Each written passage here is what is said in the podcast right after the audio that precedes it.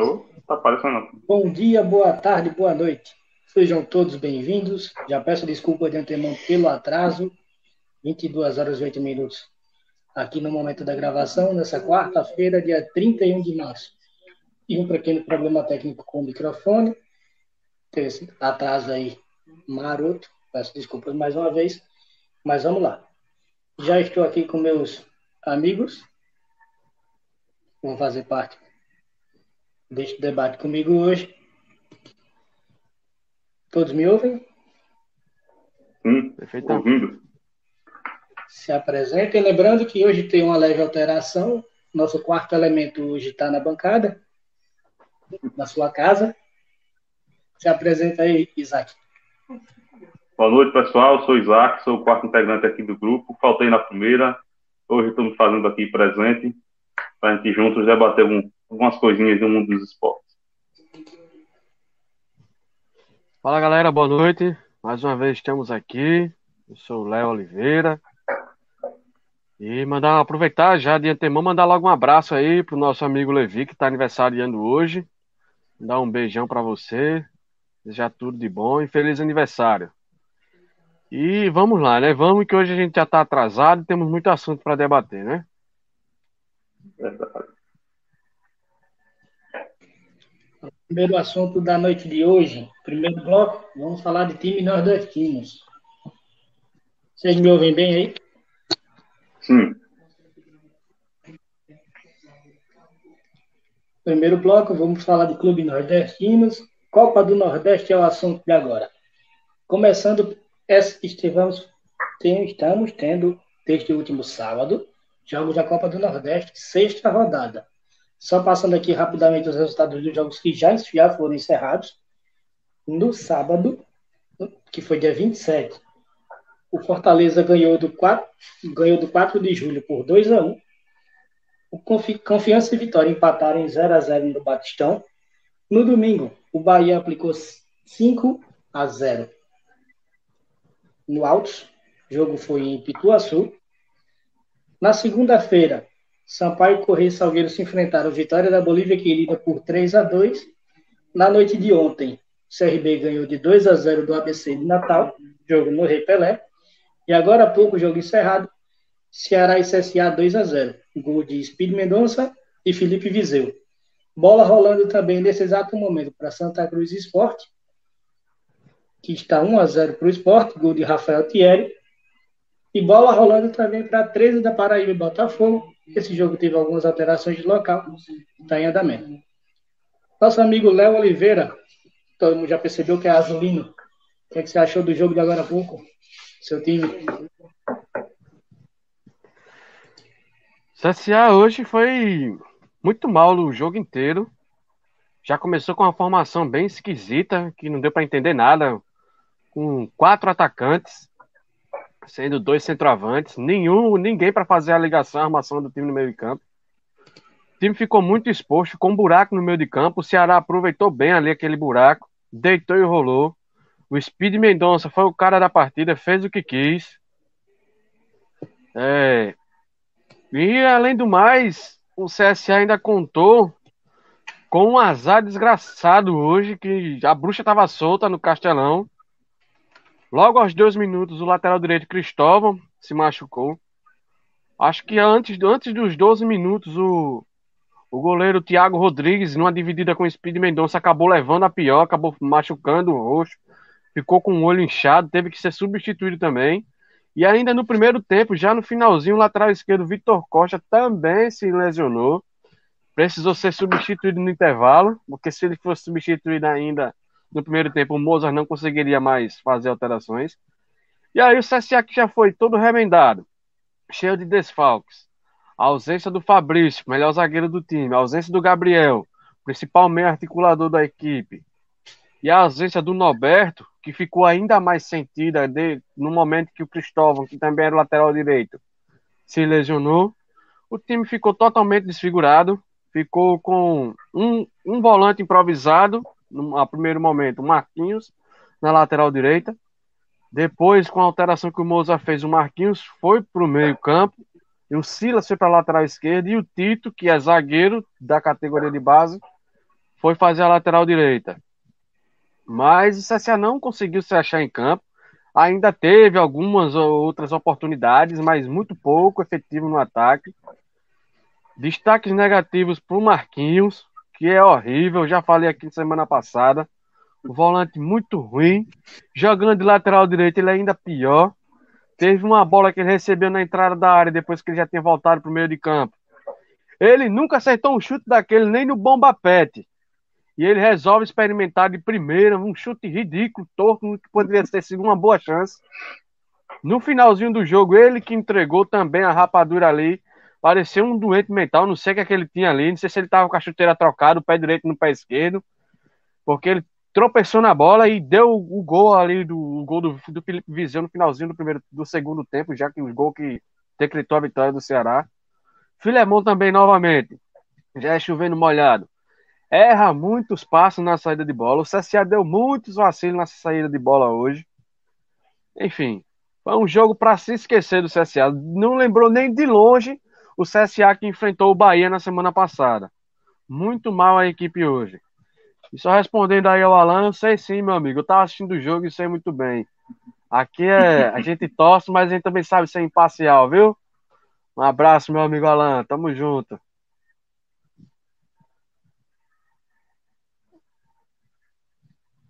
Liga o microfone, apresentador.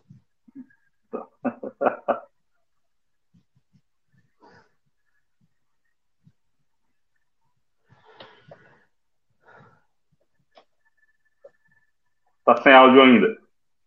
Lá vai eu mutado aqui querer falar alguma coisa. Aí pois é, meu amigo. Né? Pois, é, aí fica meio difícil, né? Só se você fizer em Libras Olha aí. Um comentário eu... aqui do nosso amigo Alan Vitor. Que tá falando aqui que gostou da camisa do Isaac, representando o futebol europeu. É. Se ele gostou da de hoje, ele vai gostar mais ainda da próxima. Tem que assistir para ver. Ainda falando sobre Copa do Nordeste, vou falar um pouquinho do jogo de ontem. O CRB ganhou de 2 a 0, não teve tantos, tantos sustos, acho que o destaque maior da partida ficou para o Lucão, autor de dois gols, um dos artilheiros da Copa do Nordeste, agora com quatro gols. O Gilberto do Bahia também tem quatro, detalhe que ele fez tudo num jogo só. São quatro gols do homem do break, homem do passinho, Outro destaque Torre também tem quatro, viu? Foi para a narração do Henrique Pereira, muito resenha. Está aí, né? Vamos lá, só para ver agora como é que está a questão da classificação. Só para fechar, Josival, a situação do, do, do, CSA, você falou dos artilheiros dela, Torre também tem quatro, beleza? Só para não esquecer. E o CSA ele continua vice-líder do grupo dele. E agora vai restando apenas. CSA. Restando agora duas rodadas para o fim. Josival caiu. Não sei o que houve. Enfim, restando duas rodadas ainda para o fim. Tanto CSA quanto o CRB tem grandes chances de classificação. Os, os dois estão bem na competição. O CRB segue líder do seu grupo. Apesar da vitória do Ceará hoje, o CRB permaneceu líder. O CSA o vice-líder. Inclusive, o CSA tem até condição de terminar como líder da competição, porque ele enfrenta agora, na sequência, o 4 de julho e na última rodada, a equipe do Sampaio Correia lá no Maranhão. Vai haver um confronto do Fortaleza contra o Bahia e do ABC, que tem um jogo a menos e que pode passar o CSA também enfrenta o Bahia, que é sempre um adversário mais difícil. Mais forte. Isso, enquanto que o CRB tá bem, né? Tá bem encaminhado. O time é líder do Alagoano, líder também da Copa do Nordeste, venceu mais uma vez. O Lucão do Break fez dois gols. Né? Para quem criticou o Lucão do Break aí na live é. passada, fez dois nessa esse jogo. E pelo que eu vi, o CRB poderia ter feito bem mais do que os dois gols. E é isso, a Copa do Nordeste ainda muito equilibrada. Pode falar, Isaac. O CRB jogou bem. O que eu estou gostando de ver é que os times aqui de Alagoas estão assim, de igual para igual com os grandes do Nordeste, né? Com os maiores, né? Bahia, é, Ceará, Fortaleza, Esporte são maiores, né? O CSA e o CRB no âmbito nacional, mas o CRB e o CSA estão brigando bem. Bem mais, né? Investimento já, times de Série A há alguns anos já, então o CSA e o CRB estão brigando bem, tem grande chance de ir longe nessa Copa do Nordeste. Inclusive, Alagoas é um dos três estados que não tem ainda o título da Copa do Nordeste, né? Alagoas, Sergipe e Piauí. São os três estados que ainda não, não teve nenhum representante seu vencedor da Copa do Nordeste. Então pode ser que esse ano essa escrita se quebre, né? É. Pois é. Espero, espero que seja o meu CSA que, que quebre essa, essa escrita. É, tem, vamos ver, vamos ver. Tá mais, mais pra frente, mas tem grandes chances. É, só reforçando os resultados, né? O Fortaleza venceu por 2 a 1 Se passou o CSA na classificação, assumiu a liderança do grupo. E tá tudo muito, muito em aberto, né? Muito disputado ainda. Temos muito, ah, temos apenas agora duas rodadas onde vai tudo se definir, tudo se se concluir, né?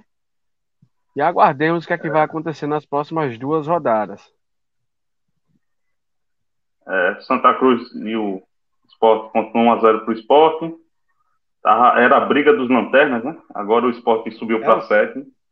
Jogou o Botafogo da Paraíba lá para a oitava posição do, do grupo B. O Sport subiu para 7. Está subindo, né? Com essa vitória parcial. É o clássico dos desesperados, né?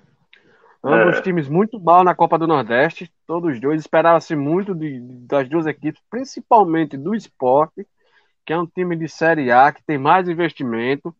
É um time muito fez, de grande Fez alguns investimentos bons agora. Contratou o Teles por empréstimo de São Paulo, contratou o Toró também. Chegou para vestir a 10. É meio controverso isso aí, mas beleza. Mas chegou, chegou para vestir chegou, a Chegou, chegou um ônibus de jogadores do São Paulo lá na, na Ilha do Retiro também, né? Na Ilha do Retiro. Eu, pelo menos uns 18 jogadores São Paulo mandou emprestado para lá, né? Aí é, Josival está de volta. Voltei. Hoje a tecnologia não está a meu favor, não. E amanhã tem o clássico é, paraibano, né? Entre 13 Isso. e Botafogo da Paraíba, né? É o Isso. jogo que vai fechar essa sexta rodada. Lembrando que o ABC tem um jogo a menos, salvo engano, contra o 4 de julho. E ele faz esse jogo é, no dia 4 de abril, salvo engano.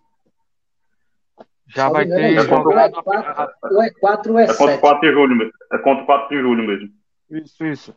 Ele vai fazer esse jogo, que é o jogo que ele tem a menos na, da rodada anterior ainda a essa. Um detalhe sobre o jogo do Clássico Paraibano, 13 Botafogo, devido aos fechamentos aí de, de estádios, por causa da pandemia e tudo, que o Amigão foi fechado até o dia 4 de abril, todos os estádios não tem evento esportivo na Paraíba. Esse jogo foi remarcado para Brasília, para o Bicerrão, que é o estádio do Gama. Só que por lá também, também acabou sendo remarcado e esse jogo vai ser no Cerejão, na Boca do Jacaré, que é o estádio do Brasiliense. Faz tanta confusão, mas vai ter jogo amanhã. Tudo a ver, né? Tudo a ver. Um clássico paraibano da Bem Copa pertinho. do Nordeste disputado em Brasília, né?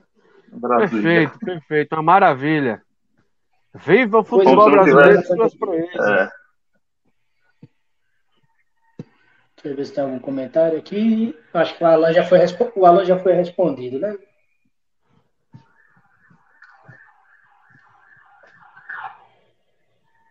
Mais algum comentário novo, mais sobre o Isaac?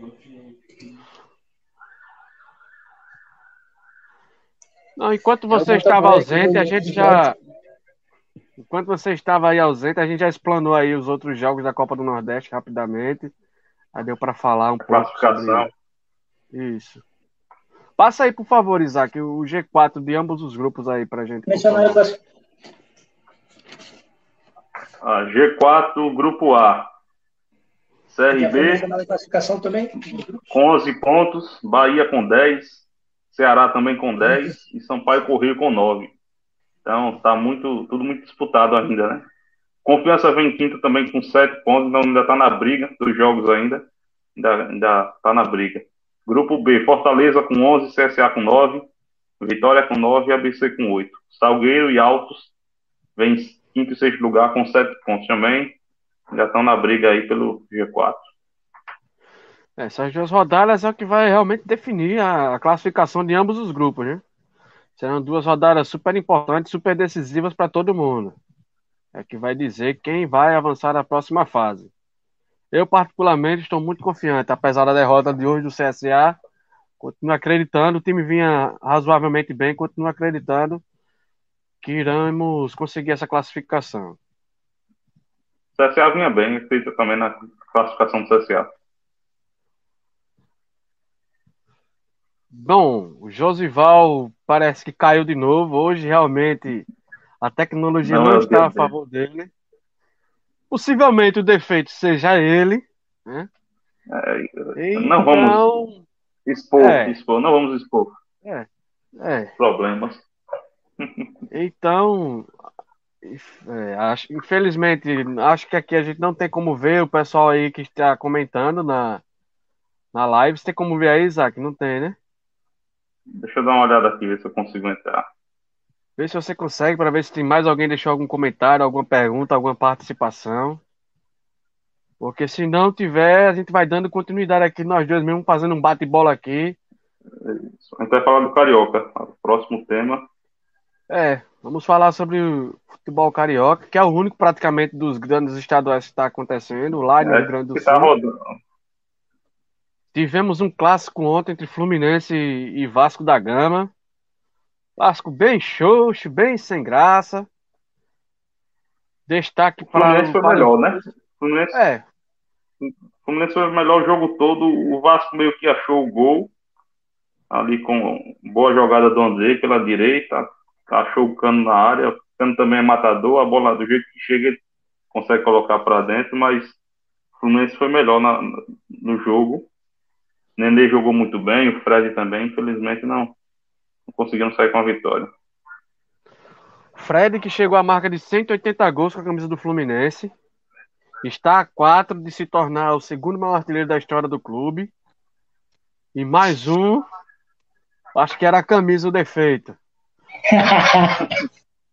Voltei, já estamos no segundo bloco, né? Agora. Sim, e mais um gol e, e cinco gols, né? ele vai se tornar o segundo maior artilheiro da história do Fluminense de maneira isolada, né? Vai conseguir fácil essa marca. O Fred ainda joga muito. Dom Fredon. Tem um carioca aí. Tem... Você falou aí da jogada do André em cima justamente do Egídio, que, meu Deus. Egídio naquele pique.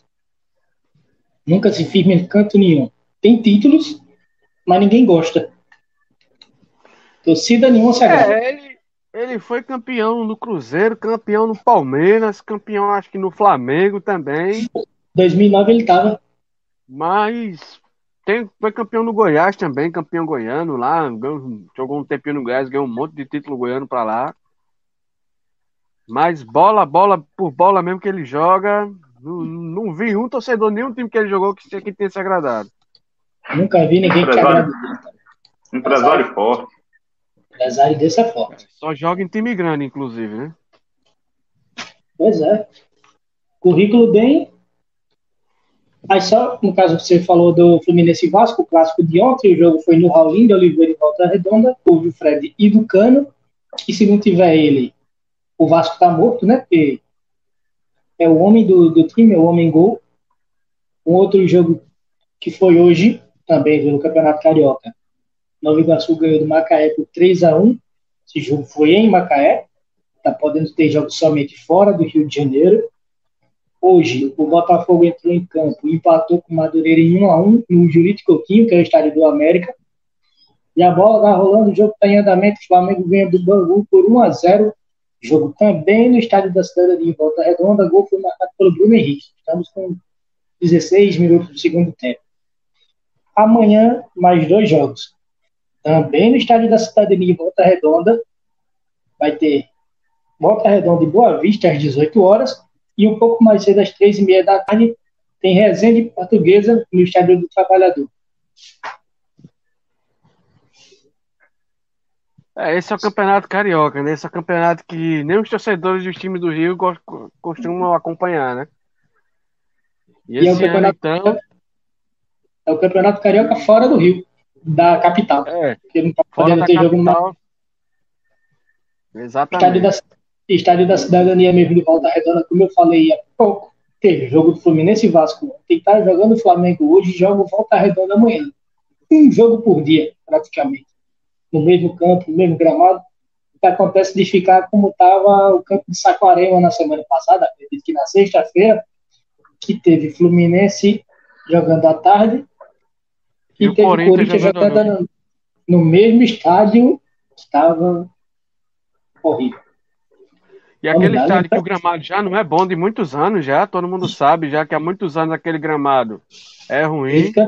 Tem jogo todo dia, ainda tem dia que tem jogo o dia todo. É impressionante. Vários jogos no mesmo dia. E tem a tabela aí do Campeonato Carioca. Ele diz que com essa vitória o Flamengo siga na liderança, colado com volta redonda. Esse aqui é o homem das notícias aí, das fontes. Flamengo, Flamengo está indo, continua em primeiro, né? Com 16 pontos. Volta redonda tem 13, só que tem um jogo a menos ainda. Então, Sim, pode chegar e empatar com o Flamengo. Isso, pode jogar com, empatar com o Flamengo. Madureira em terceiro com 11 e a Portuguesa do Rio com 10 em quarto. Interessante aqui dos quatro grandes do Rio, só um está no G4. Fluminense é o que ainda tenta se segurar ali na frente, está em quinto com 10 pontos. Botafogo também vem com 10 pontos em sexto, mas o Botafogo não vem jogando tão bem. E o Vasco ocupa só a nona posição com 7 pontos. Pois Já é, pode ser passado pelo Boa Vista. Nessa, tem um jogo a menos. Pois é, detalhe, só um detalhe nessa tabela de 12 times, o Vasco é o nono, para se ver a qualidade do futebol apresentado pelo time de São Januário. Dos quatro, dos quatro grandes, se o campeonato acabasse né, agora, só o Flamengo ia disputar o título carioca, e seria campeão da Taça Guanabara. O Fluminense e o Botafogo disputariam a Taça Rio. O Vasco encerraria a participação na primeira fase sem disputar taça nenhuma. Que fase chegou o futebol do Rio de Janeiro? Você vê o que, que se tornou né, no Campeonato Carioca, né? Times super Isso tradicionais, a gente é acostumado a, a vê-los brigando pelos títulos e. Agora eu vou te falar, viu, cara? Pro Vasco, eu acho que seria mais negócio realmente cair fora agora. Porque tá, tá recomeçando tudo, tá se reconstruindo. O time que do ano passado já não era bom, perdeu ainda alguns jogadores, perdeu Fernando Miguel, perdeu Iago Pikachu, perdeu Benítez. o que foi pro São Paulo, Isaac. Isso, Benítez. Benítez. Ou seja, perdeu praticamente os três, três dos quatro melhores jogadores do Vasco, ele perdeu agora nessa, nessa virada de ano. Na virada de ano, não, virada de temporada, né? Temporada. O campeonato terminou ainda, agora há um, pouco mais de um mês. Então eu acredito, velho, que é lógico que a torcida do Vasco vai ficar pé da vida, é lógico que vai ter uma pressão, uma cobrança, mas pro Vasco ficar aí uns 10, 15 dias parado, só treinando, só ajustando o time, que o Marcelo Cabo é muito bom técnico, acho até que seria uma boa mesmo. Porque campeão carioca o Vasco não vai ser, velho. Não vai ser. Não tem condições de, de ser. O campeão carioca praticamente já é o Flamengo, já é certo. É o Flamengo. Fluminense, se conseguir chegar, que tá difícil, ainda tem uma pontinha de chance de atrapalhar o Flamengo. É mais fácil, talvez, Mas... Volta Redonda ou Madureira atrapalhar o Flamengo do que o Fluminense. É, Fluminense tem outras competições também para se preocupar logo mais e tal.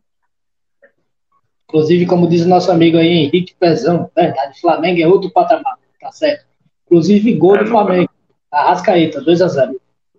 Aí o Primeiro foi Pezão, aí, né? audiência, Isso, audiência de, de Arapiraca, viu?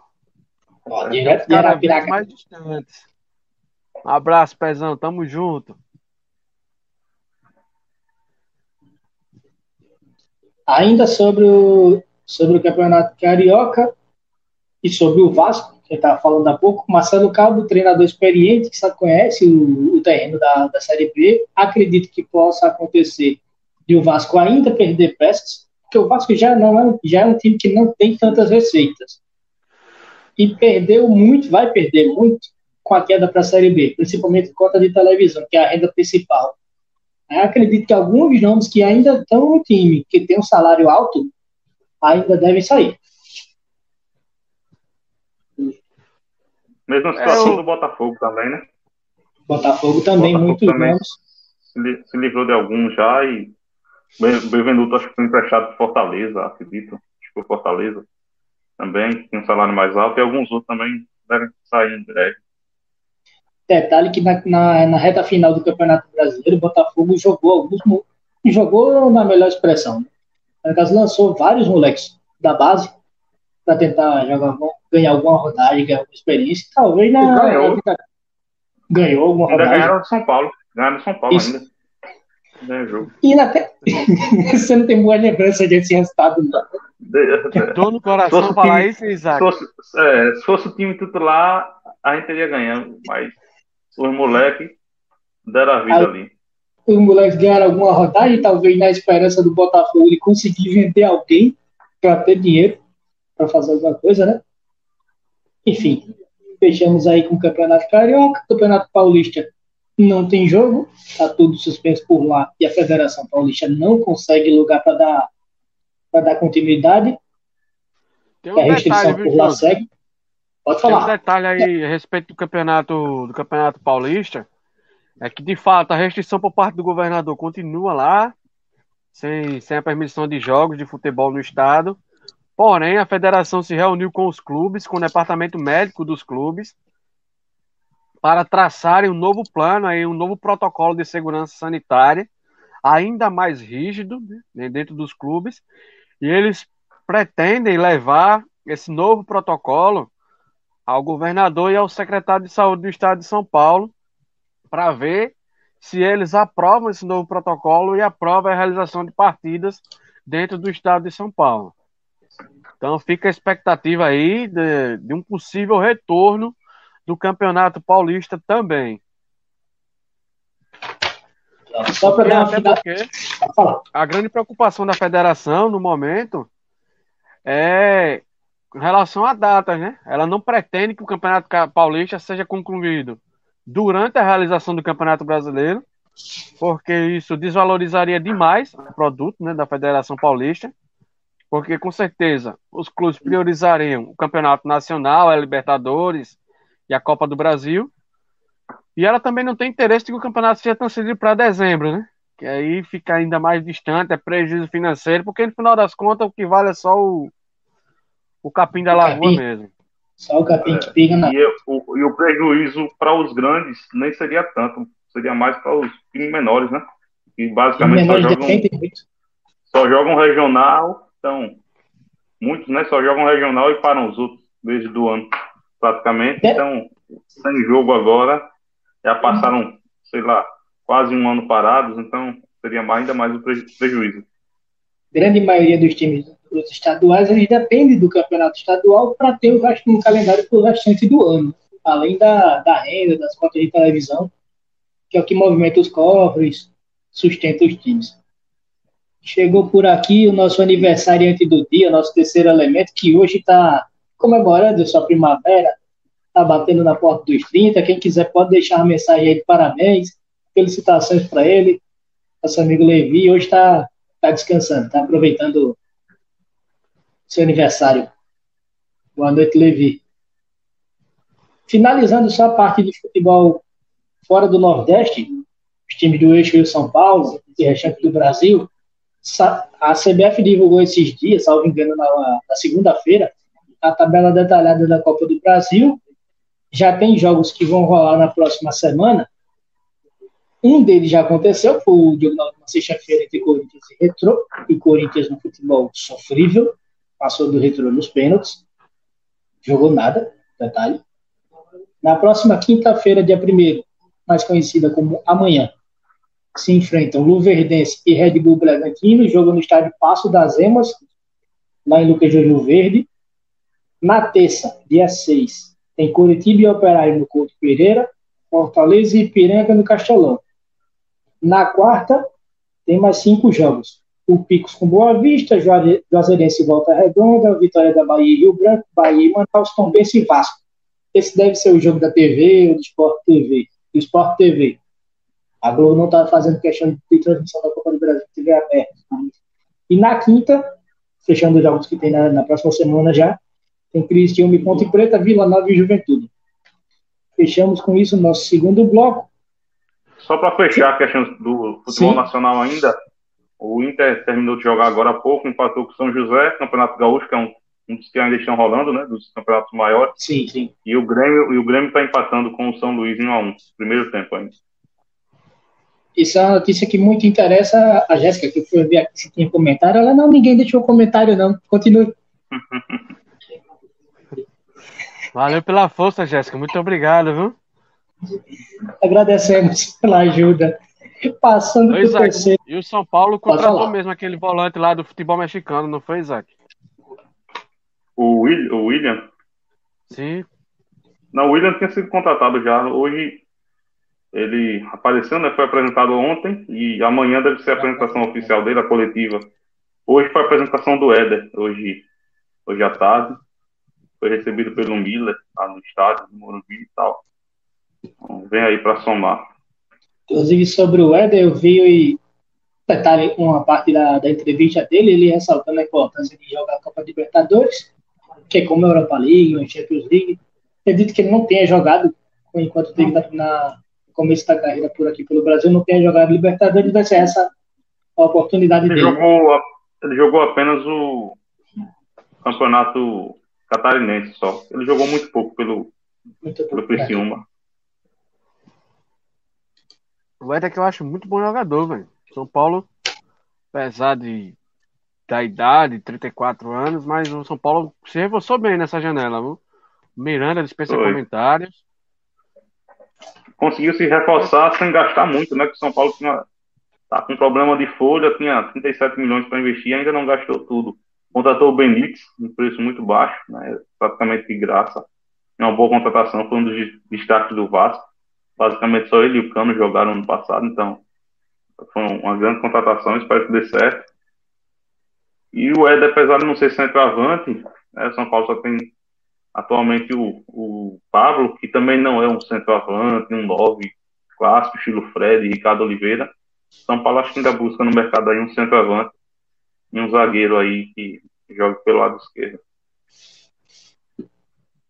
Mais algum comentário? Clube do Eixo, Rio, São Paulo, Sul, Sudeste, Centro-Oeste. Vamos passar para o nosso próximo bloco aqui. Que agora vamos de eliminatórias europeias. Focando aqui em alguns resultados, os principais jogos de, de hoje, das eliminatórias Teve europeias. zebra, né? Teve teve uma zebra. zebra grande. Que zebra? Que, que zebra. A Alemanha perdendo da Macedônia do Norte. Quem conhecia a Macedônia do Norte? Depois que eu fui ver Talvez algum... lembrem, talvez lembrem do quem fez o segundo gol, né? Quem jogava aí com a Inter de Milão no videogame vai lembrar do Pandev aí. Sim, Sabia nem a nacionalidade dele. Pandev que jogou na Inter, hoje está no Genoa, fez um gol. O outro que marcou foi o Elmas, que é da Napoli. Gol da Alemanha foi um pênalti, uma cobrança de pênalti, convertido pelo Gundo- Gundogan, do Manchester City. Outro resultado Detalhe, de quando, quando Pode tava um a um, um, quando tava um a um ainda para a Alemanha, né, e Macedônia, o Timo Werner perdeu um, um gol incrível, que se atrapalhou sozinho com a bola de frente do gol, teve a chance de botar a Alemanha na frente e desperdiçou. A Alemanha, cara, a Alemanha pra mim é uma das, não, junto com a Espanha, as duas maiores decepções dessas primeiras rodadas de eliminatórias, viu? A Alemanha fez um jogo bom contra a Islândia, meteu 3 a 0. Aí já não fez um jogo tão legal. Aí a camisa. A camisa do 7 a 1 essa. Aí já fez, já não fez um jogo tão legal contra a Romênia, ganhou de 1 a 0 ali com a Romênia incomodando muito, tendo boas chances inclusive até de empatar o jogo no finalzinho. E hoje uma zebra daquelas perdeu em casa por 2 a 1 da Macedônia do Norte. Inclusive a líder do grupo da Alemanha é a dona Armênia. A Armênia disputou os três jogos, três vitórias, líder 100% de aproveitamento. 100% de aproveitamento. A Alemanha está só em terceiro lugar. Sai em terceiro. Sorte que tem mais jogos, então dá para recuperar isso aí. É, né? Outro jogo das eliminatórias, a Dinamarca ganhou de 4 a 0 da Áustria. A França só foi, foi só 1 a 0 contra a Bósnia, gol do Griezmann. Um comentário sobre esse jogo? Bom, primeiro falando da Dinamarca, né? A Dinamarca é uma das quatro seleções que estão 100% também nessa, nessa competição até o momento, nessas três rodadas. Que além do, das quatro da Armênia, da, da, da Dinamarca, a Inglaterra e a Itália são as quatro seleções com três jogos de 100% de aproveitamento e a outra seleção 100% é a Suécia. A Dinamarca começou bem e vou falar da França, viu, cara? Dá uma raiva assistir jogo da França, bicho. É de uma presunção, de uma displicência que aqueles caras jogam. É um timaço. Do meio para frente, hoje a gente tinha Rabiot, tinha Mbappé, Griezmann, Giroud, Lemar e Pogba. Esse, para mim, é o principal retrato da, da seleção francesa. Porque o Pogba só joga quando quer. Ele tem muita habilidade, ele joga muito, muita facilidade. Tem tudo para ser um craque, mas é só quando ele quer. E isso se reflete também na seleção francesa. Então, é, vou te falar, velho. Porque é um monte de jogo tudo no mesmo horário, a gente tem que escolher um ou outro para assistir, né? Eu tava assistindo da França e, sinceramente, o primeiro tempo foi horrível. A Bósnia, inclusive, foi não vou dizer que foi melhor, porque a Bórnia também, vamos combinar, né? Mas ela não chegou a ter. É, chegou até alguma chance ali, que o Loris teve um momento que o Loris fez uma defesaça. Mas, e aí a França, quando apertou o passo no segundo tempo, acabou achando o gol com o Griezmann, que é o grande artilheiro dessa seleção. Como a gente falou semana passada, tudo que ele não joga no Barcelona, ele joga com sobras na França. Mas vou te falar, viu? Dá nos nervos assistir jogo da seleção francesa, viu? Um dia que é amarrado, burocrático. E detalhe que se você for analisar o, o elenco, no caso, digamos assim, da França, o que tem à disposição, dá para fazer três times, se quiser. Mas, mas é por isso que dá raiva assistir, porque é um time, é um time massa. A gente espera muito, pô. O time que tem na frente o Mbappé e Griezmann, Poxa, tem o Pogba no meio de campo, tem o Rabiot, tem o Tolisso, o Lemar, o Kanté nem jogou hoje. Você vê, o Kanté ficou de fora hoje. Então é um time Pavard que jogando muito. O Pavard é um belo de um lateral, Varane, o zagueiro, o Lohri, o grande goleiro. A gente sempre espera que a França, pô, a França hoje vai amassar. Não, se a França jogar o que pode, ela amassa. Mas quando é que eles vão jogar o que eles podem, né? Ninguém nunca vê. Nunca se vê. Seguindo com as eliminatórias, a Espanha ganhou de Kosovo por 3 a 1 jogo sem muito susto, apesar de um jogo amarrado também da Espanha, também essa nova geração ainda não convenceu, pelo menos não que eu tenha visto algum jogo que tenha convencido. Os gols da Espanha foram marcados por Dani Olmo, que é do Leipzig, Ferran Torres do City e Gerard Moreno do Villarreal. O gol de Kosovo foi um golaço também, de Halime, sem nem de jogo. Mas foi um vacilo do goleiro Dai Simão, que foi sair, foi fora da área, interceptar uma bola, a bola bateu na canela de, no muro, correu, ele foi correr atrás, ficou no meio do caminho, vendido, perdeu a dividida, e de onde estava, o Halime mandou golaço também de Kosovo.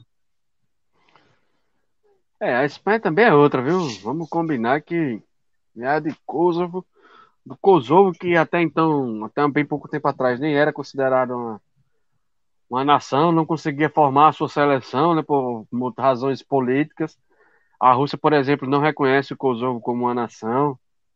Enfim, tem toda uma questão política envolvida que não, não cabe a nós estar tá, tá comentando. Mas não, não, não tem futebol, né? Kosovo, vamos, vamos combinar, né, Isaac? Vamos combinar que.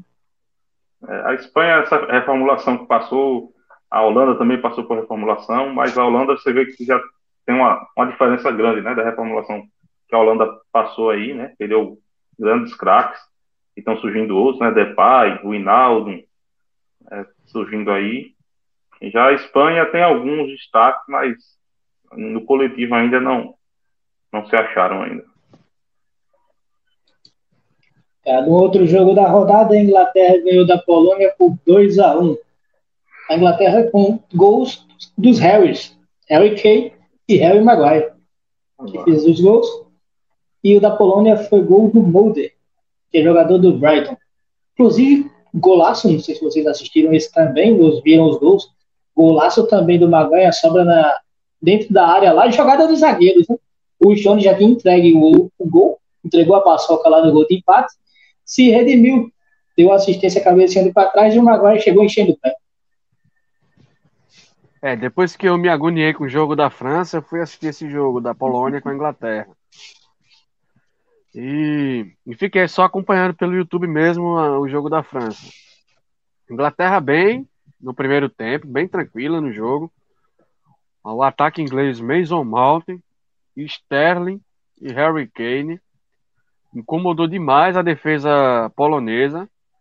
A Polônia, coitada, sem o Lewandowski, ela perde simplesmente o melhor jogador da história do, do seu país, da, da sua seleção, né? E aí, ofensivamente, a Polônia nula. Pouco fez. Até que o grande Stones. É zagueiro do City, ele. Zagueiro do City, grande reforço. Veio do Benfica. Stones sozinho, com a bola dominada, bem tranquilo. Se atrapalhou todo. Entregou o ouro. E a Polônia conseguiu empatar o jogo. Aí a Inglaterra teve que se coçar para buscar o resultado. E conseguiu, né? O Stones meio que se redimiu, deu uma. escorou ali pro, pro Maguire. O Maguire encheu um pé, soltou uma sapatada, o Sérgio não viu nem o azul da bola. Ele até tentou chegar, mas tinha tanta gente no meio do caminho que sem chance. Ah, mas foi, foi uma paulada que o Maguire paulada. acertou. E a Inglaterra, mais uma das seleções 100% até, o, até esse momento de, dessas três rodadas. Por falar em golaço, gol do Flamengo, 3 a 0 Gabriel Bacana.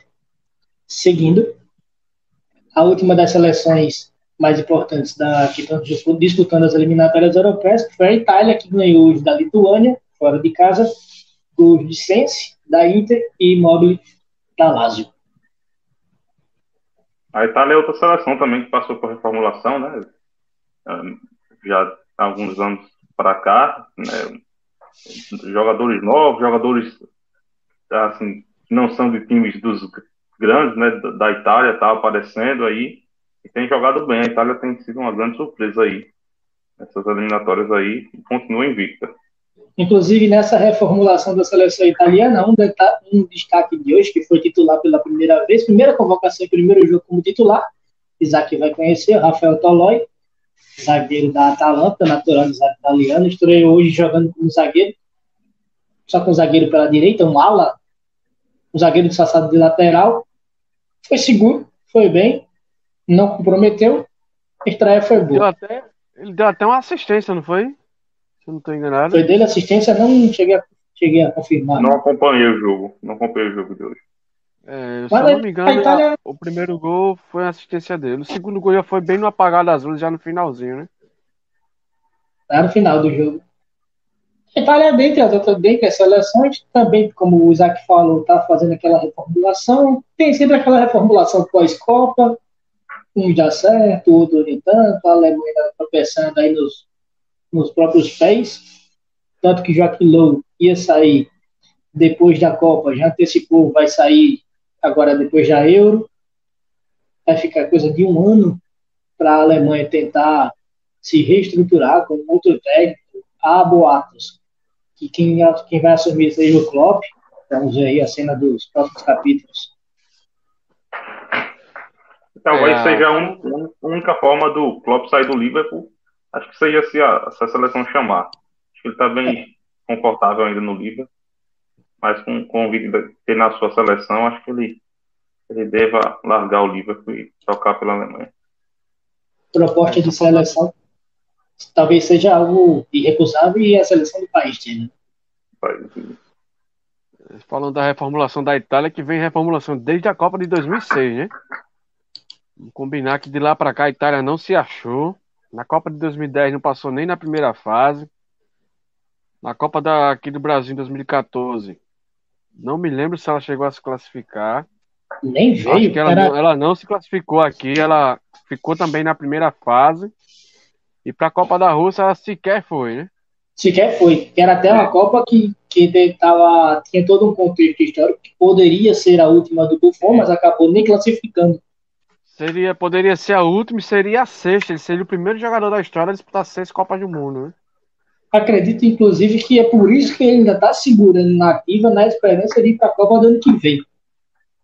Inclusive, teve uma especulação essa semana que, que ele poderia ir para o futebol português, já que na Juventus, apesar de toda a idolatria que ele tenha, ele é reserva absoluto, ainda joga, ainda joga alguns jogos de Copa, mas é reserva absoluto do Chelsea e tem uma proposta do Porto.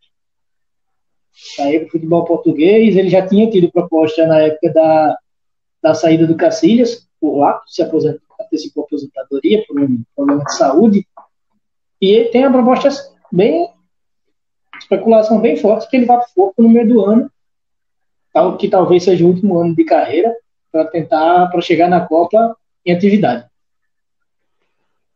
Falando em Porto, a gente vai falar também da seleção portuguesa, né? Sim, também. É, jogou, jogou no dia de ontem. Isso. Ontem teve um monte de goleada ontem também, né? Ontem foi uma festa, uma farra. A Bélgica goleou, a Holanda. É, mas também só chutaram cachorro morto, né? Agora o jogo da Bélgica Todo mundo fez gol no, no, no jogo da Bélgica. Quem entrava fazia gol. Até quem não jogou fez gol ali. Fez gol. Uma farra, foi uma festa. Todo mundo do meio pra frente fez gol, treinador, tudo. Cabia gol. Da... Até, até do Cotuali. Coitado da seleção da Bielorrússia. Portugal ganhou de Luxemburgo. Também não, não tô, apesar de entre aspas, ter poupado algumas peças, porque são, são três jogos em seis dias, essas eliminatórias, né, que a, o calendário europeu deu uma apertada devido à pandemia, são três jogos agora por ciclo. Poupou algumas peças. Para mim, o grande destaque da seleção portuguesa ainda é o Bernardo Silva, que mesmo já tendo uma, uma idadezinha um pouquinho mais avançada, experiente, mas ainda é quem comanda aquela seleção. Cristiano Ronaldo. Diogo, Diogo Jota vem jogando bem também, né? Bem também, o ponto é, tá no Liga. Três gols, três gols nesses dois jogos aí. É. Cristiano Ronaldo tá apagado. Infelizmente, perdeu um gol feito ontem. A bola incrível, sobrou no né? pé dele. Não, é incrível. O gol duas vezes em cima do goleiro. O Cristiano perdeu duas vezes em cima do goleiro. Na segunda, ele tinha uma chance de pro gol aberto, mas estava impedido. João Rapaz, Félix. quando eu vi o lance, quando eu vi o lance, eu pensei, rapaz, se fosse o Ronaldo Fenômeno ali, botava para um lado para o outro, deixava o goleiro zagueiro e entrava com bola. Igual ele fez com o goleiro Aquela de velha pedalada que ele fez. Isso, isso mesmo. Justamente. A Copa de, de 2006 ali, viu? Na, 2006. na Copa da Alemanha. A Copa da Alemanha, 2006. Gol, ele pedalou, deixou o goleiro estatalado no chão e guardou, né? Foi nas isso que eu disse, isso que eu disse a vocês. Ronaldo só teve um. O resto foi genérico. Outra, outro destaque dessa vez negativo da seleção portuguesa, para mim, é João Félix. Ainda não vi futebol desde que ele saiu do Benfica. Nem no Atlético de Madrid, nem, nem na, na seleção. Ele é saiu do lance, né? Benfica, né? alguns, alguns lances. Mas... Saiu do Benfica, acabou o futebol. Ele chegou até bem no Atlético, no começo da passagem dele a, a, no Atlético mas depois caiu demais de rendimento. Na seleção também não consegue jogar, muito mal o João Félix, mal mesmo. E para mim, um dos destaques também da seleção portuguesa é o João Cancelo, viu? Sim, lateral direito. Negociação a Juventus fez, hein? O Pelo cara joga de lateral direito, joga de volante, joga de ponta direita, joga de lateral esquerda. E a Juventus trocou ele pelo Danilo. E ainda pagou um, um dinheirinho ao City. Ainda pagou diferença. Beleza, hein? Como diria Milton Leite, que beleza! É multiuso Danilo também. É ruim de lateral direito, ruim de lateral esquerdo, ruim na zaga, onde botar ele é ruim. Não. Lembrando para quem está acompanhando a gente, deixa o seu like, hein? botãozinho do like aqui, gostei, inscreve no canal, sempre reforçando para dar aquela força pro nosso projeto aqui, pro de voleio. Esqueça não, aproveita, já vai logo, já clica no gostei. Seguimos. Mais algum jogo de ontem das eliminatórias? A Croácia. Teve, Vitória da Croácia. Teve a goleada da Holanda também, né? Goleada, a Holanda acho que meteu 7 a 0 se eu não me engano. Na poderosa Gibraltar? Isso, isso, no Gibraltar. O Depay fez gol, o Hinaldo fez gol. O Depay fez dois, eu acho, guardou dois ontem. É, todo mundo fez gol também ali. Vamos, vamos combinar, né?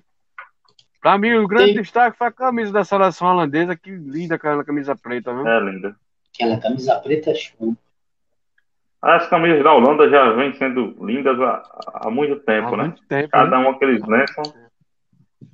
Sempre, eu lembro, acho que foi na Copa de 14 que teve a camisa azul com laranja. Foi na Copa aqui do Brasil, não foi?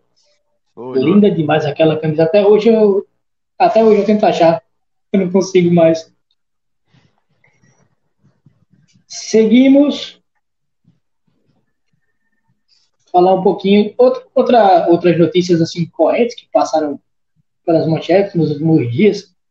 Uma que eu posso destacar aqui é a desistência do Grêmio de, de contratar o Borré. Eles não viram, alegando ter visto muita segurança no jogador, muita vontade de querer defender as coisas do tricolor, acabar desistindo. Eu acredito, acredito que o Grêmio tenha perdido um jogador interessante, mas que pelos valores que foram citados, não valia cerca de 1 milhão e 700 por mês, referente a salários e luvas, um contrato de 5 anos. Um jogador até novo, tem 25, 26 anos nessa faixa, assim, mas acredito que seja muito dinheiro. E falam que ele não quis ir para o Grêmio por indicação do técnico, do Marcelo Galhardo, que disse que segurasse, que no meio do ano vai abrir a janela da Europa, está em fim de contrato, vai surgir uma proposta melhor para que ele possa sair e até uma compensação financeira melhor para o River. Porque vindo da Europa, normalmente as propostas são melhores financeiramente. Algum até porque ele não, ele não queria sair do River, o Palmeiras tentou trazê-lo, mas ele não queria sair de lá sem deixar uma compensação financeira para o River. Foi o grande entrave aí com a negociação do Palmeiras. O Palmeiras até ia dar um caminhão de dinheiro para ele. Para o River, não, né? Tentou negociar com ele diretamente, ele não quis são Paulo ainda cogitou, mas nem entrou na briga, muito dinheiro. O Grêmio tentou aí fazer proposta e tal, mas por 150 milhões em cinco anos é muito dinheiro para uma, uma promessa que talvez nem vingue. Né? É um assim, jogador comum, um jogador comum, é. isso é a verdade. Borré não é nada o disso, Bo, gente. O Borja é também, o Borja arrebentou, né? Ele, o Borja ele arrebentou funciona no nacional, foi pro Palmeiras. Ele funciona ali no esquema do River. Que se botar eu também com com o cara que o Atlético contratou, o Nath Fernandes, aquele Dela Cruz, colocando bola para mim ali. Até eu faço os gols que o Borré faz. O Borré, na seleção colombiana, ele é reserva do Carlos Baca. Para aí. O Grêmio fez muito bem desistir do Borré e tem. Esse caminho de dinheiro dá para ele investir, sabe em quem? No Douglas Costa, que tá aí dando sopa, tá aí querendo voltar. Vai no Douglas Costa, oferece essa grana para ele aí. Muito é melhor, muito mais rentável. Detalhe que é...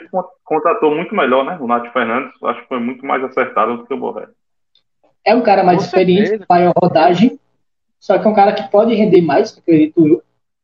Veio por um valor mais vantajoso, apesar do valor da transferência ter sido alto, mas uma questão de salário. Veio por um valor melhor e acredito que no campo, tanto tecnicamente como taticamente, é um jogador que entrega mais. O Nath.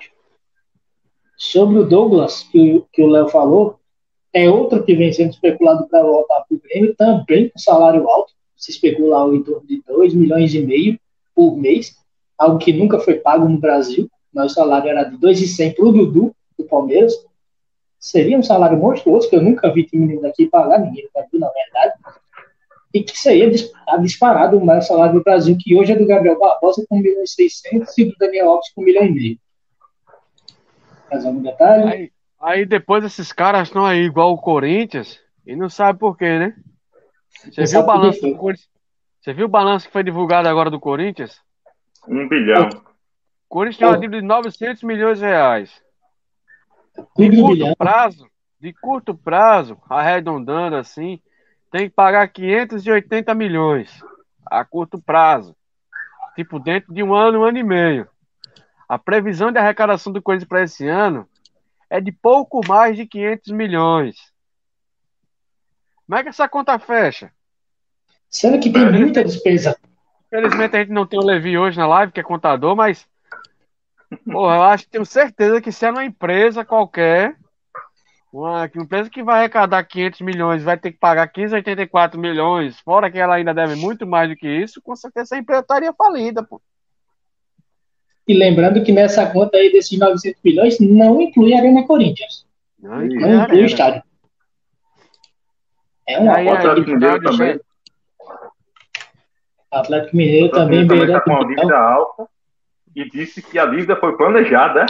Eu vi essa Desse declaração hoje, Desse impressionante. jeito isso. também planejo. É, desse jeito eu planejo também. Gastar, gastar e Não existe. De, gastar e não pagar, né? não pagar, eu planejo também.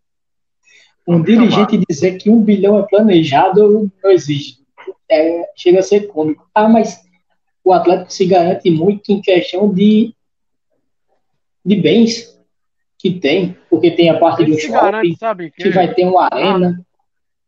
Garante no Garante a Menin. porra de shopping que eles têm lá em Minas Gerais, lá em Belo Horizonte, o shopping é, é deles, foi construído no terreno deles lá.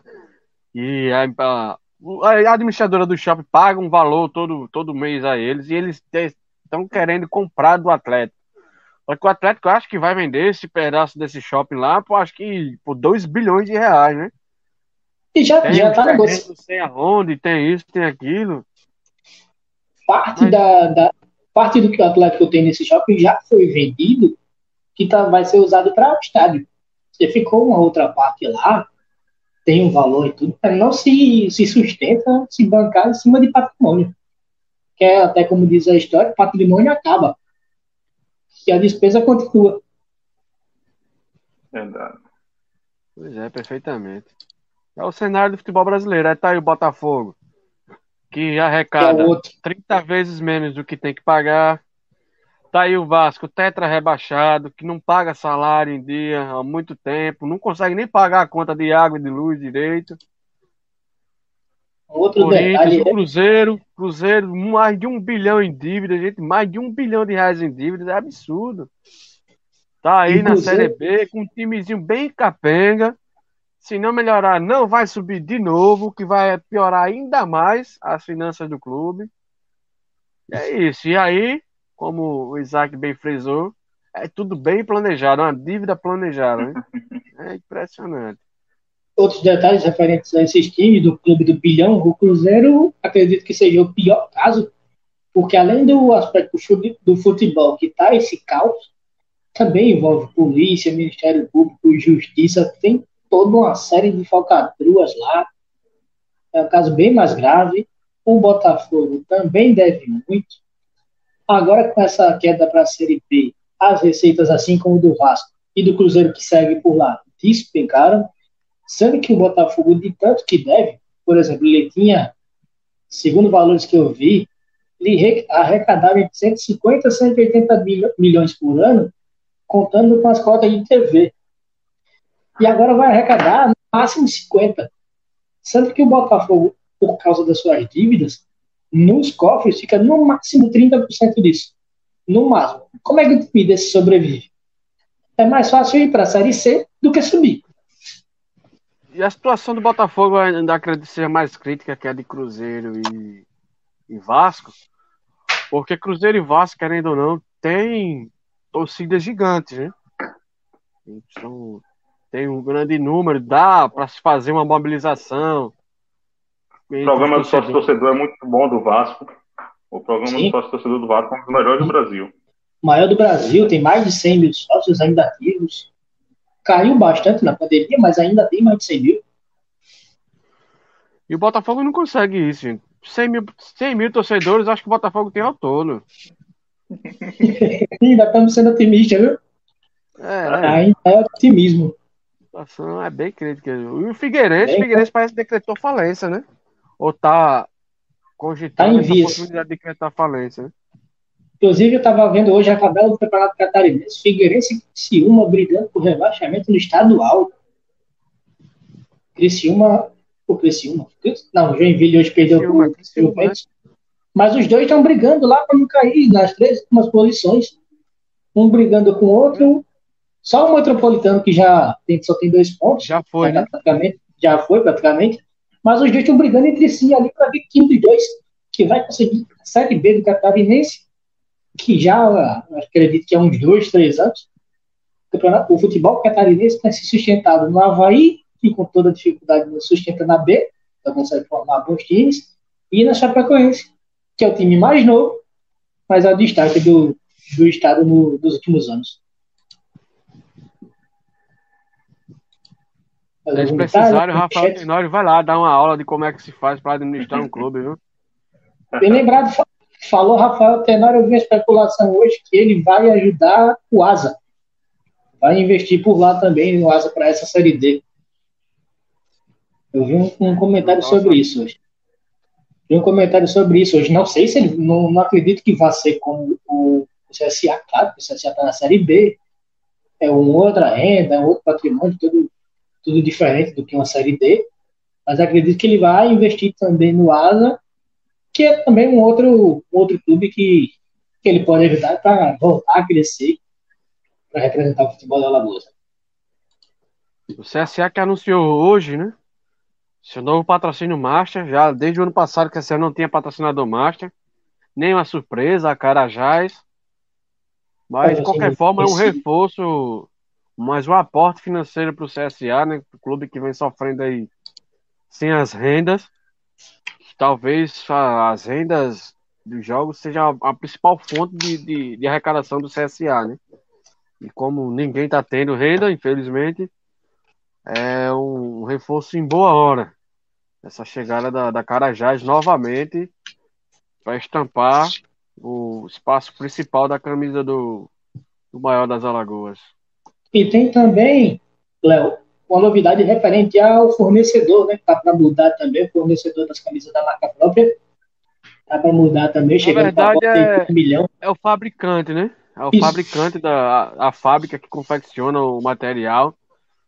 Falam aí no valor de um investimento de um milhão de reais essa, essa empresa ter colocar no CSA para confeccionar o material do CSA. Aí o CSA tem outros tipos de ganho, de arrecadação, enfim uma melhora no, no material. Vamos aguardar aí, mas há sim essa, essa, essa questão aí dessa mudança da empresa que fabrica o material do, do CSA, da marca própria. Vou já só ver se tem algum comentário aqui que eu passei batido para a gente fechar esse bloco. Ainda sobre, sobre o jogo do Flamengo agora há pouco. Felipe, F. Silva, não sei se é Felipe, falando que o Gabigol é melhor, passando para lembrar que o Palmeiras não tem Mundial. Abraço pro Pajé. Que Pajé, não sei. Ver se tem mais algum. Henrique Pezão dizendo que Josival é uma resenha brincadeira. Tá dizendo, né? Se você tá dizendo, Mais algum? Acho que não deixei passar nenhum, não. Vamos deixar esse bloco aqui. Vamos para o bloco final, nosso bloco extra. E o assunto de agora é Fórmula 1. Fórmula 1 começou a temporada no, no fim de semana. Corrida no domingo, GP do Bahrein. Vitória de. Agora nada de inesperada, né? Mais uma vitória de Lewis Hamilton. Dessa vez com, teve um suspensezinho todo no final. Chegou a ter a ultrapassagem do Verstappen só que ultrapassou no trecho que não podia, teve que devolver o tempo e acabou sendo ultrapassado de volta pelo Hamilton. Seu amigo Léo, seu amigo Isaac acompanharam também essa corrida. O que, é que vocês podem falar sobre? É, a Fórmula 1 começou com tudo, né? O GP começou da melhor forma possível para quem estava aí com saudade, né? Automobilismo. É, na verdade, o, Hamilton esse ano tem um concorrente à altura. Né? O Verstappen Ano passado já se mostrava um bom brigador, esse ano a Red Bull tem um carro melhor. É, Verstappen vinha liderando, liderou os treinos, liderou volta mais rápida, ele vinha liderando é, a prova também. O Hamilton teve uma boa estratégia junto com a equipe. O Verstappen, por pouco, né, por um, um errinho, não conseguiu passar ali no final. Mas, assim, a, a, corrida foi muito boa, teve outros destaques. O Pérez foi eleito o melhor da, da, do GP do Bahrein, é, correu muito, é, o, o, o, japonês também, que agora surgiu o nome. Isso também, gostei também. Ainda não, ainda não tinha visto esse cara. gostei. Foi bem. É, chegou em nono. Ele é, ano passado, na Fórmula 2, foi terceiro colocado. É, o campeão foi o, o Mick Schumacher. Ele foi o primeiro a subir da F3 para F2 e já subiu para F1 em seguida. É um cara realmente que pode se esperar aí de alguma coisa desse japonês. Então é novo, mas é bom de braço. Podia se esperar um pouco mais aí do, do Mick Schumacher, mas acredito que o carro também não ajuda, né? Ah, foi... O carro não ajuda. O carro lá dos russos não, não foi legal na estreia. Ele precisa. O Mazepin, Mazepin também, também, né? É, esse russo, tá esse russo, esse russo é maluco. Abandonou logo no início. A primeira volta.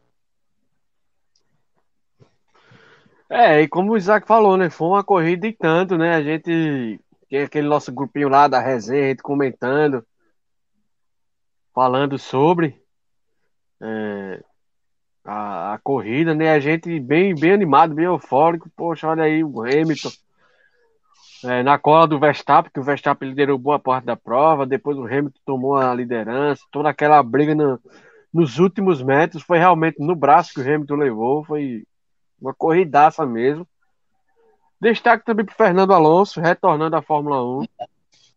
Vinha é até fazendo uma prova bem ok, bem legal, com boas ultrapassagens. A gente viu ali uma briga no meio ali da, no meio do grid entre Fernando Alonso, Sebastian Vettel, Sérgio Pérez ali, um ultrapassando o outro. Foi bem legal. O Alonso acabou tendo que parar, tendo que abandonar a corrida.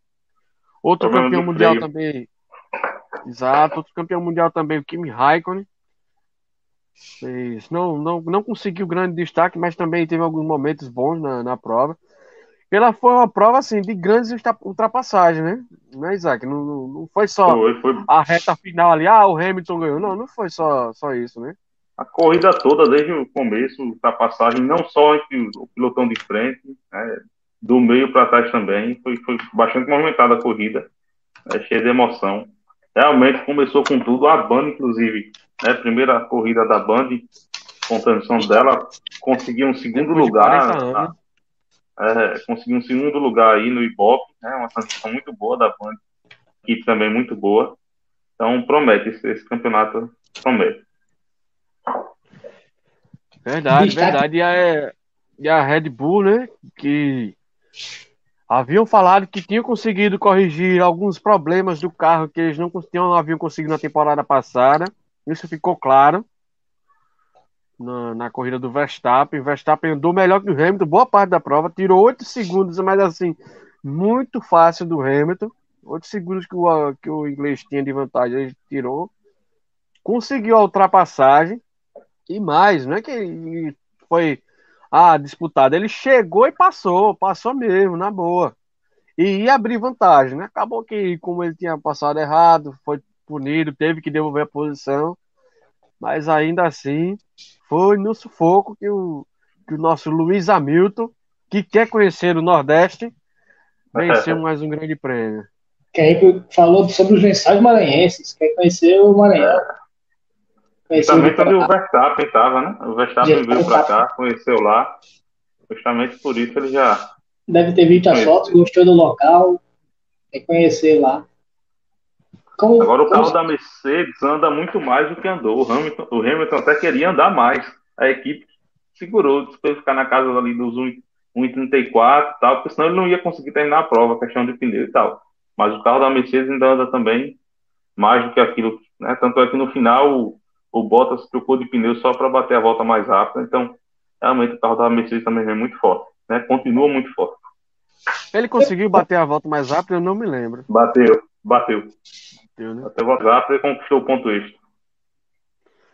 É... Hamilton que Hamilton que bateu mais um recorde foi na, do, na Fórmula 1.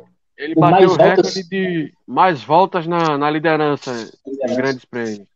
O, re, o recorde anterior era do Schumacher, Michael Schumacher, e ele bateu mais um. Inclusive, ainda tem aí uma possibilidade de ele bater mais nove recordes dentro dessa temporada. Alguns bem pouco provável de ele, que ele consiga fazer em uma temporada, mas que na próxima com certeza ele vai atingir. E o principal de todos os recordes que ele pode atingir é de ser octacampeão, né? Ele é hepta junto com o Schumacher. Ele pode se tornar o primeiro e único octacampeão da Fórmula 1. Bem Será que ele para esse ano? Ele vai, esse ano a missão vai ser complicada para ele, que acredito que, como, como já foi falado, com a melhora do carro da, da Red Bull, a disputa vai ser, vai ser boa. Para mim, pelo que eu vi da, da corrida, o Verstappen perdeu a vitória por um momento que ele foi afoito, fazer a ultrapassagem no lugar errado, foi afoito, acabou custando a vitória, aquela vitória estava na mão, que ele passou tranquilo, como o Léo falou. Mas vamos ver, os próximos GPs, próxima corrida agora no, daqui a três semanas, acredito eu, duas semanas e um pouquinho, né, que é lá para o dia 13, GP de Imola, circuito Enzo e Dino Ferrari, acho que é dia 13, confirma a data. É dia eu não, 13. não me recordo a data. Eu acredito que seja dia 18. É, então, no caso, falta mais de três semanas. Pronto, três semanas. Faltam 18 dias aí. É, vai demorar mais um pouquinho, mas temporada 2021 promete fortes emoções. Verdade, verdade. A expectativa bem melhor para essa temporada. Um detalhe sobre o Pérez, que o Isaac falou no começo, é que ele teve um problema na volta de aquecimento. Ele largou dos boxes. E mesmo assim conseguiu acabar em quinto. Foi o melhor, melhor piloto, melhor da prova. Sim. É, o, carro, o carro teve uma pane, se apagou logo no início, né? Volta de, de apresentação ainda, mas fez uma grande corrida. O, o Sérgio Ramos, né? Como diz a, a Glenda Kolovs, o espanhol Sérgio Ramos. Sérgio Ramos. Tá certinho. É isso aí. O que, é que vocês podem acrescentar mais nesse finalzinho de live? Só o último destaque, Josivão, referente à NBA, né? Pra gente não passar Sim, batido sem falar do melhor basquete do mundo. Pouco, pouco a se falar dentro das quadras. É mais fora mesmo das quadras, que essa semana, ontem, né? Um susto na equipe do Utah Jazz. No momento em que eles estavam fazendo a decolagem para para viajar, para enfrentar a equipe do Memphis Grizzlies.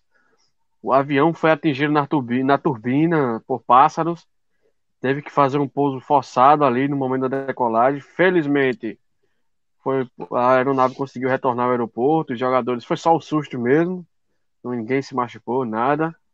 Depois, os jogadores trocaram de aeronave e seguiram para o destino do jogo, que inclusive deve estar rolando nesse momento. Outro um minuto para acabar. Um é, minuto né? para acabar, o Jazz 107 a, a 101. Isso, isso mesmo. Aquele um minuto que pode virar meia hora, né? É. É, seis pontos é uma vantagem que dá para buscar em um minuto. Pois é. E outro, outro destaque foi a, as movimentações de mercado, né? A gente havia falado semana passada, eu e Levi, sobre, sobre algumas especulações. E elas acabaram. Algumas se concretizaram, outras causaram uma, uma certa surpresa. É, o André Drummond pivô, muito bom pivô, que era do Cleveland, deixou a equipe do Cavaliers e foi para o Los Angeles Lakers se juntar a LeBron James e Anthony Davis. Expectativa boa para o técnico Frank Vogel do, do, Los Angeles Lakers, já que o Drummond é um, um excelente pivô, mas tem um problema que ele é meio preguiçoso, sabe? Meio displicente também às vezes. Ele parece o Josival, Isaac, quando tá agarrando. Fica com nojinho de que o cara suado encoste nele, não tem? E mais ou menos é ah, o que o Drummond faz na hora de marcar. Ouvindo, eu ouvindo o Lebron aqui o tempo todo dando esporro nele, acho é. que... E tem essa expectativa porque o Frank Vogel recuperou o Dwight Howard, que, era um, que já foi um grande pivô da liga, que vinha há alguns anos renegado. E o Javal Magui, que sempre foi um pivô no máximo razoável, na, nas mãos do Frank Vogel fez uma bela temporada a temporada passada. Por parte do Brooklyn Nets, que já tinha uma, um panelaço, uma chegada que já era Kevin Durant, James Harden, que se juntou a ele com o Kyrie Irving, e chegou Blake Griffin, e agora Lamarcus Aldridge. Deixou San Antonio e rumou para Nova York também para jogar no New York Nets. E o destaque negativo do, por parte do, do Brooklyn Nets é justamente o seu principal jogador, né? Kevin Durant, se envolveu em uma polêmica aí fora das quadras com ofensas homofóbicas de, direcionadas a um jornalista. O jornalista havia feito algumas críticas ao Duran e ele não gostou e os trocaram alguns xingamentos e o Duran meio que foi mais ofensivo, né? Chegou em tom até ameaçador as, as, os xingamentos que o Duran proferiu aos jornalistas, deu uma repercussão muito negativa na, por lá. Uma das coisas que o Duran falou é que ele ia cuspir na cara do jornalista, ofendeu a mulher do cara também. Enfim, passou totalmente da, da linha o Isso. Kevin Duran. E a expectativa, inclusive, que ele possa ser até punido pela liga, né? Tem algum jogo ainda rolando aí, Zaquinho, pra gente fechar pra, o melhor basquete do mundo? Hum, os Spurs estão ganhando 102,89 no Sacramento. É, já está no quarto set, 9 minutos ainda. Os Lakers começou agora, é, ganha 17 a 13 dos Bucks. O jogo do, do Jazz, como falou agora há pouco, continua 107 a 103, com 40 segundos ainda, então ainda está em aberto. Os Celtics perderam dos Mavericks. Os Nets ganharam dos Rockets e o Heat ganhou do Indiana hoje. Foram os jogos de hoje. Alguns já encerrados, outros já está se encerrar. Então é isso. Dentro de quadra segue da, da mesmo jeito, um pouco, pouco mudou a tabela de classificação, nenhuma mudança relevante. E por enquanto é isso aí que a gente tem para falar sobre a NBA, sobre o melhor basquete do mundo. Tá mudo, José? Tá mudo desatenção por um momento. Obrigado, Isaac. Obrigado, Léo. Só para encerrar aqui, é, vamos com uma hora e 16 de live. Só para fechar aqui, eu consigo compartilhar com vocês. Para quem gosta de, de nostalgia, a gente falou das eliminatórias europeias, se consigo botar aqui na tela.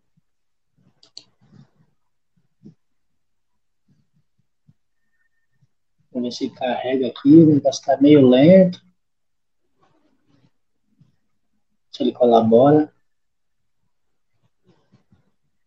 Bater aquela nostalgia de leve.